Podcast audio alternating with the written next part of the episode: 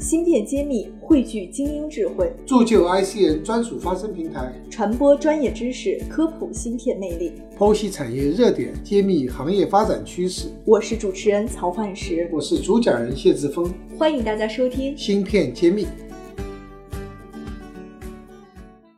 欢迎大家收听芯片揭秘，我是主持人幻石。今天我们非常荣幸的邀请到了江苏润和软件股份有限公司芯片事业部总经理刘洋刘总来做客我们芯片揭秘。那么下面请刘总给我们听友们打个招呼。各位听众，大家好，我是来自江苏润和软件股份有有限公司芯片事业部负责人刘洋。对，今天我觉得抓到了这个行业内比较小众的一个一个板块的老大，我一定要不要错过这个机会。为什么这么说呢？因为刘总他自己的公司传统是做软件公司的，但这几年呢，又在芯片和半导体行业就是做了非常多的一个拓展。嗯嗯，那么这个话题本身就很有意思，所以想请刘总给我们讲一讲，你们为什么会选择介入这个产业？当时是做了一个什么样的考量？第一个的话就是说，其实我们从做芯片这个这个往这块领域去涉足的话，其实也要在四年多前了，在一五年的时候，其实当时也是，其实那时候芯片行业还不像现在这么火，对吧？现在就是说，通过中芯事件以后，大家其实对芯片的重要性，基本上就是说，应该是全社会都知道，对，全社会都被教育了。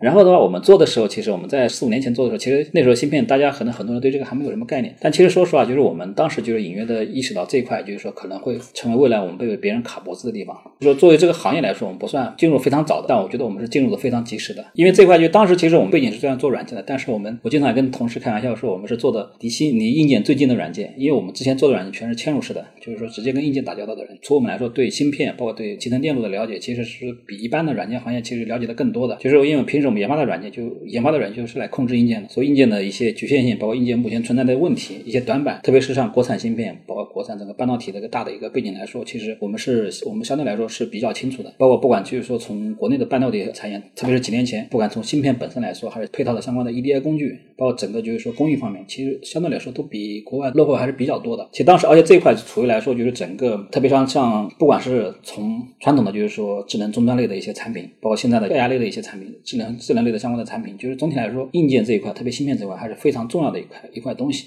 可以说是基石吧。当时其实我们感觉这一块东西就必须来说，包括现在就是我们经常提的概念，就自主可控。其实当时我们做的时候，越越做越慌，感觉很多东西都不是我们可以可以控制的。由于当时我们也感觉，万一哪天就是说打个比方，我们用那些平台别人卖给我们怎么办？其实这个这个这一点呢，其实我觉得任正非任总这边其实看到的这一点是比我们更早的，他十几年前就看到了。当时其实包括华为整个就是说发起海思来做这个事情，当时就是他们内部提的一个备胎计划嘛。就整体来说，就是说大家还是花了很多精力，这个事情其实说也在做的准备。但不管怎么样，就当然就是说国内只靠华为一家，其实说实话就是势单力薄。初步来说，我们对这个行业的热爱，包括意识到这个行业的问题，所以来说我们当时也跟公司建议。这一块是不是我们可以在这一块组建一些团队，对吧？做一些布局。大的来说，这也是家国情怀大家的一个体现，对吧？这个从从我们的理解来说是这这方面。整体来说，我们也是像支撑了很多像国内的一个大中型的半导体公司。我们第一个出面来说，我们从技术维度给他们一些相对来说比较大的一个支撑。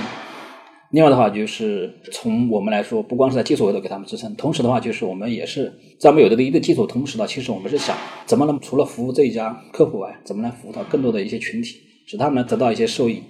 这个其实说出来说，我们也是希望能对整个产业的发展一个变革起到我们的该起的一些作用，一个或者是职责吧。然后当时我们呃考虑的话，就是说，因为怎么讲，就是说，虽然说这几年就是说我们在芯片方面，在整个半导体行业，其实说实话有一些我们的认识，有些理解，包括也有一些积累。但除了来说，我们大家还是聚焦在软件层面。除了来说，我们更希望在软件层面怎么发挥我们公司的一个核心价值。那除了来说，我们当时也打造了一个 High Hope 的一体化那个软一体化赋能平台。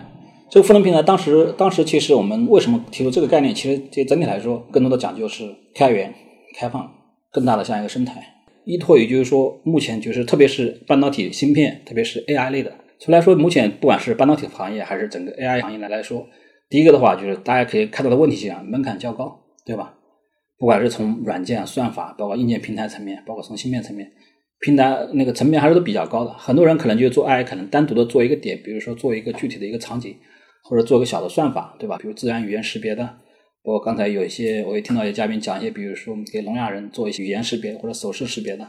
就聚焦某一个点。但从我们来说的话，你任何不管是哪个方案或者哪个平台，其实都要一个载体来承担你的这个方案的。其实这一块载体的话，就很多人早期阶段的话，可能就通过 PC 机来做。但 PC 机的话，当然就是说，除了来说它有 PC 机的一个问题的话，就是说产品化其实比较难做。你不可能把个 PC 机放到一个比如说小机身里面，整天待着背个背个电脑到处跑，对吧？这个其实很难做到一个轻量级或者一个便携性的一个一个东西。所以说，我们就把想把一些平台，就是能做到更易商用化、更易量产化的一个平台。所以当时我们主要切入的也是嵌入平台，比如目前主流的 ARM，可能未来的像 RISC-V、MIPS 相关的一些嵌入式的平台。芯片揭秘现已根据粉丝要求上线文字版内容，添加文下客服接收你想要的科技知识吧。整理确实不容易，请点个赞给我们的工作予以精神上的支持吧。听说就是一种指令集，对，那我们是应用这种指令集来对对搭建我们自己的一个平台，是吧？对，不过来说，我们搭建平台，第一个就是说，呃从我们来说，其实我们合作的一个伙伴其实多方面的。第一个的话，可能目前最主要的一个合作伙伴就是芯片公司，包括其实我们这个事业部叫芯片事业部，其实打个比方，就是我们因为国内的话，其实整体来说就是说这几年其实芯片整个芯片的发展还是相对来说，特别是这最近这四五年，其实大家也看到像。不管是像华为海思啊，还是国内的像浙光展锐啊，其实这几年发展还是都比较快的。但这台芯片的应用，其实这几年其实发展还是没有跟上去。就芯片出来以后，怎么能把它真正用到一些行业里面去？目前其实我觉得可能是，不管是芯片公司，还是很多一些那个呃具体的做一些传统型的一些做或者传统型的产业，他们都面临的一个困境，就怎么把这个东西就应用好。那我们赋能平台是解决这个问题的吗？对，其实从从我们赋能平台来说，就相当于中，就是说处处在芯片公司包括具体产业中的一个梯子。这样的话，就从从我们来说，第一个就是说，我们跟芯片公司对对上游的芯片公司合作，就是我们，比如打个比方，比如说 A 公司造了一个芯片出来，我们可以快速实现一个产品原型，就是依托它的芯片，可能我们做成一个集成电路的一个板子。因为从芯片来说，你很难就给大家做一些应用的。面对像中小型公司的话，就整体来说，其实我觉得他们要做的事情就是说聚焦于行业本身，比如说他们从头到尾，比如说熟悉一款芯片平台，对吧？一个新的芯片芯片平台，然后熟悉比如说整套的设计方案，对他来说，这个不是他们核心价值。他们做这个事情对他本身来说其实没有什么意义。特别中小型公司的研发实力也是有限的，研发资源也有限，就把他们有限的资源聚焦他们该做的事情上面。像这种通用型的活，我们来做。就其实我们做这个这块事最主要的一个事情就是解决一些碎片化的问题。很多事情大家不要重复劳动，比如说 A 公司在做这个事情，B 公司也在做这个事情。A 公司投资比如说一百万研发成本在做，B 公司也在投一百万成本在做，C 公司也在投一百万成本在做，还不如说我们来投一百万，对吧？大家可能就是有一百家公司，可能每个人只要投一万给我就行了，类似这种方式。众筹也不像，也不是众筹了，就是说我们把这个东西相关一些，就相关来说一些共性的事情，一些偏基础平台的事情，我们来做，我们帮大家做掉。做掉以后的话，同时呢，就是我们也会依托于我们的技术平台，当然我们自己也在聚焦一些行业来做。我们也希望就是有一些，比如说能源这一块，包括像零售这一块一些方案，我们也有自己的。当然有一些相关的合作伙伴也可以用我们的方案。当然，处于一些其他领域的平台，其他领域的一些方案公司或者是一些产品公司，他们也可以拿我们的这个就比如 High Hope 的平台，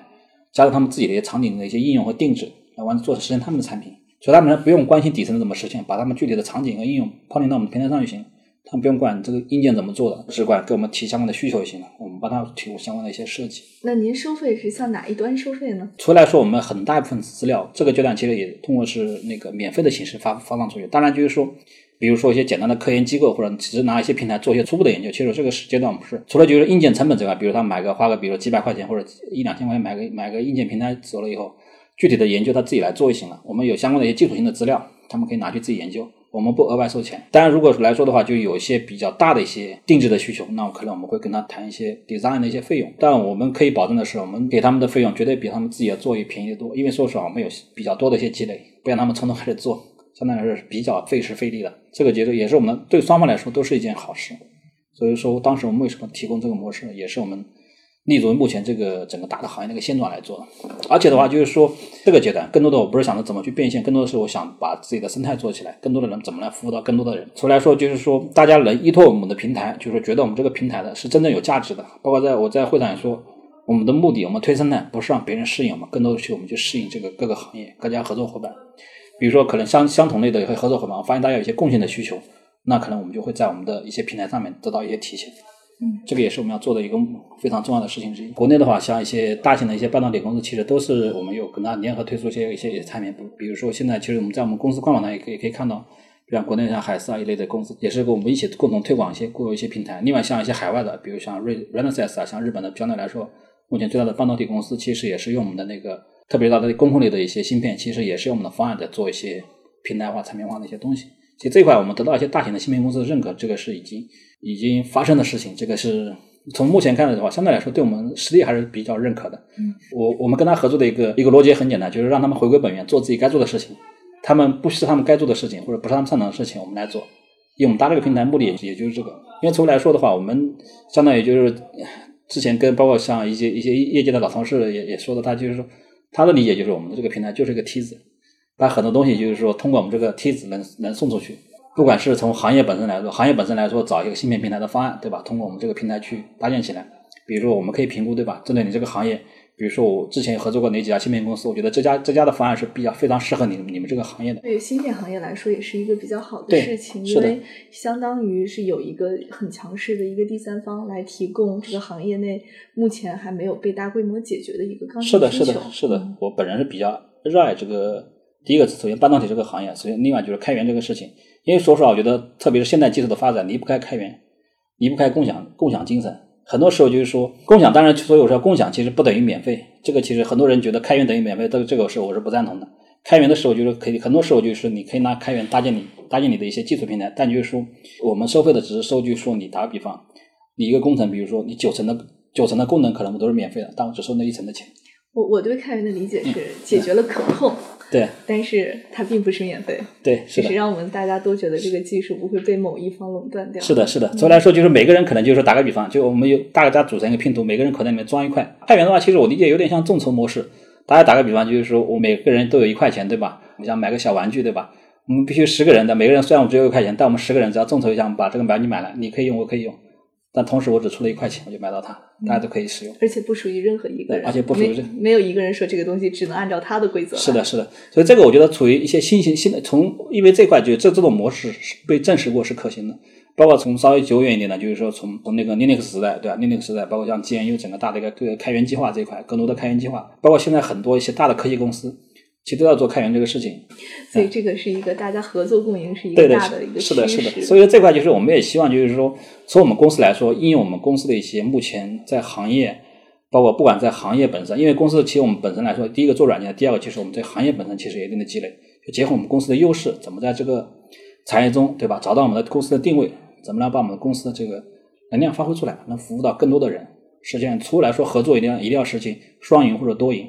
只有只有你方对吧获利的事情，我觉得永远不会长久的，多赢才会能长久，对吧？非常非常感谢刘总今天给我们带来了一个软件公司如何赋能半导体行业的一个 案例，也是一种新的一种探索，我觉得非常非常有启发。那么我们也非常期待未来我们行业内有更多的像您这样的一个公司，从其他的视角来引入我们这个产业，对对对，帮我们去做更大的一个应用。那谢谢刘总，不客气。我是江苏润和软件股份有有限公司芯片事业部总经理刘洋，我在芯片经理等着大家。感谢大家收听本期栏目。为了揭秘芯片产业真实现状，我们默默坚持对话全国芯片行业各领域专家，只为把最原汁原味的产业人的心声传播给大家。如果你也有同样的一个芯片情怀，可以分享、点赞、支持一下我们吗？